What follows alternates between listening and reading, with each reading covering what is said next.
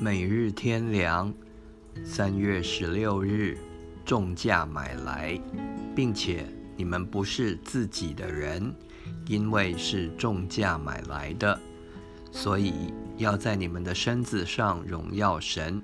哥林多前书第六章十四二十节，一个人一信主，就与神发生了新的关系，极密切的关系，而不只是自己得了什么好处，神本来是也可以，应当将我们这些罪人灭绝的，但他差他的儿子来为我们的罪死了。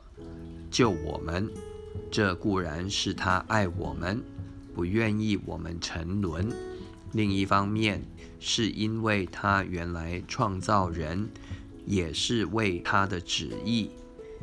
启示录第四章十一节：当人犯罪堕落，失去神造人目的的时候，是应当加以毁灭的。于是神另有一个计划。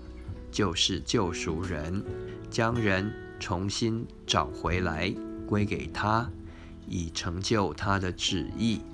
所以神这次不是用一句话来救人，而是用极大的代价，就是他的儿子的保险，将人买来归给神。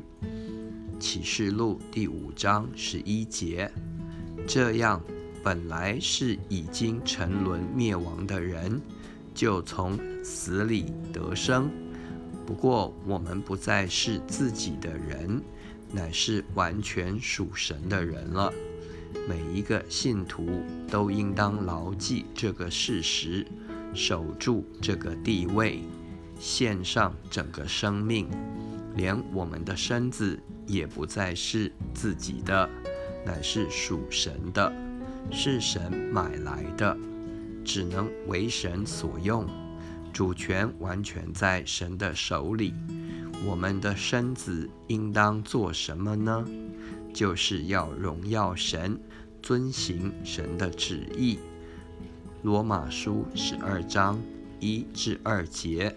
所以，我们自己不能再随意使用自己的身子，为着别的目的。只能为着侍奉神，使神在我们身上得荣耀；不荣耀的事，一概放弃。